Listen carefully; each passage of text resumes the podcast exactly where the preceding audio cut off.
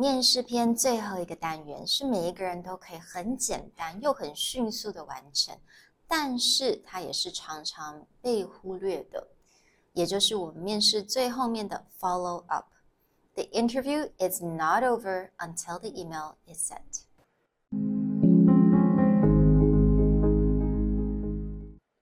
Hello，欢迎来到商业英语 Career Plus 的 Podcast。在这边，我们利用多年国际职场与教学经验，带给大家最真实与贴切的职场英语知识。Hi, I'm Sherry, founder of Executive Plus. As a language trainer and certified coach, I've trained hundreds of managers from Fortune 500 companies such as Dior, Google, and Deloitte Touche. Hello, I'm Nick, Director of Communication Strategy at Presentality. I've helped startups raise millions of US dollars in funding and trained executives of publicly listed companies to present on the global stage.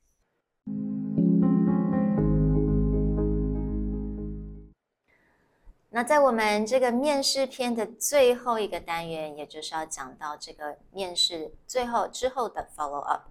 那这个 follow up 其实它是一个非常快速，也可以很简单的就可以把它完成了。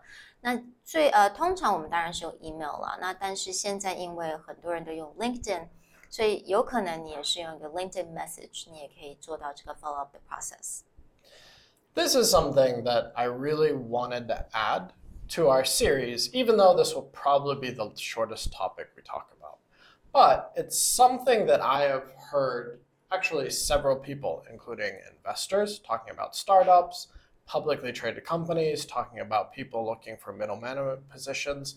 It's just something that people continuously don't do, and it actually bothers the people who are doing the interviewing or doing the investing. Right. And I think it really shows that you care about this opportunity when you do send a follow up message. Right. And it's just that extra effort. Like it doesn't matter the level or the position or what you want to do. The person who shows ambition, the person who shows courteousness, is always going to make a better impression. So I've had investors tell me very specifically that they will meet with the team, everything will go well, and the investor expects that this person should get back to them within 48 hours. 嗯，那我自己本身其实我 interview 那么多次了，其实有很多 interview 的一些 results 比较好的那些面试官都会跟我讲，所以我非常的 appreciate 你上次在面试之后，你马上就写过来了 follow up。那刚刚一呃那个 Nick 有讲到说大概四十八个小时之内嘛。 Yeah, I mean, and we're not even asking for like a mm. full on, you're not talking like meeting note summary. It's just simply a thank you for their time and saying you appreciate it. Again, this is also an opportunity that you can ask follow up questions, like we talked about in our last episode, or even just start to build a bit more of a connection. Yeah, absolutely.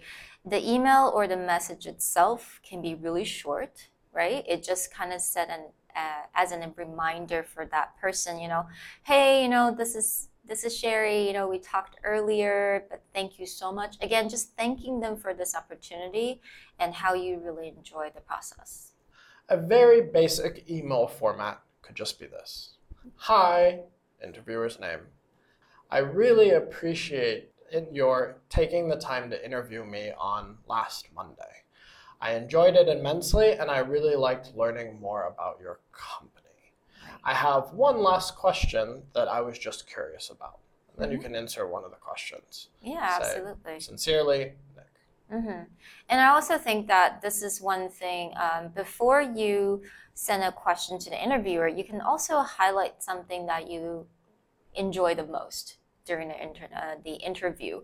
Maybe it was a conversation you had with the interviewer, or maybe it was something that you know she or he said to you. So something you can just highlight it. Again, this is kind of like just remind them, you know, your existence because a lot of times they had to interview so many people in a week. I mean, outside of the moment that you have talking with them, you're just a number in a stack of resumes. So, what's going to help you spark their memory? What's going to help show them that earnestness, that interest in working for their company? And it takes you less than five minutes. There's Absolutely. no reason not to do this. 很快的，我们再 recap 一下，就是说，在这个 interview 的 follow up，它虽然可以非常的简短，但是它其实这个环节最重要的，也是一个非常重要的一部分。那我们建议是说在，呃二十四到就是 interview 过完的一天到两天的这个期间，你就一定要把这个 message 或者这个 email 一定要寄出去。那这个 format 非常的简单，从 greetings 一直到感谢人家的时间。那最后你可以去再问这个 interview 一个问题。那如果你想知道说问什么问题比较好的话，你可以回到我们上一个 episode。那或者你可能就是挑出，诶你刚刚上一次那 interview 最有趣的部分是什么？因为这个部分其实你就是要人家来再记得你的名字，记得你你们之间的 interview。因为常常面试官他们一个礼拜可能就要 interview 大概十几二十个人，所以他们的记忆，他们可能没有办法记得每个人那么深。但是你的 follow up message，your follow up email，it's gonna set you apart。 Two, the last piece of advice I'll give on this is opening that portal. Let's say you don't even get the job. Let's say they email you or you've emailed them with the follow up and they email you back and we've decided to go in another direction. Because you have this email portal, you can just simply make a request and be like, you know, I'm glad that you found someone.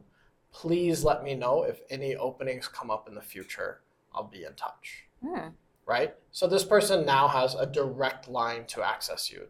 Maybe they don't even consider going through the whole hiring process next time. They just go, "Hey, this guy was pretty good," and they, you know, reached out. I'll talk to them first. Right，所以就算可能这个工作机会没有给你， 但是因为你已经打开了你这个 communication 的这个 email 的这个 channel，所以之后你可以就说，啊，如果那嗯，you know，嗯，如果下次还有在还有机会的话，请记得再通知我，right？Just let me know if there is an an opportunity next time。所以我觉得这样子也可以表示说你非常的 appreciate 这次的经验，那也期待下次的 opportunity。 Mhm. All right. So thank you guys so much for listening to all of our episode about interview.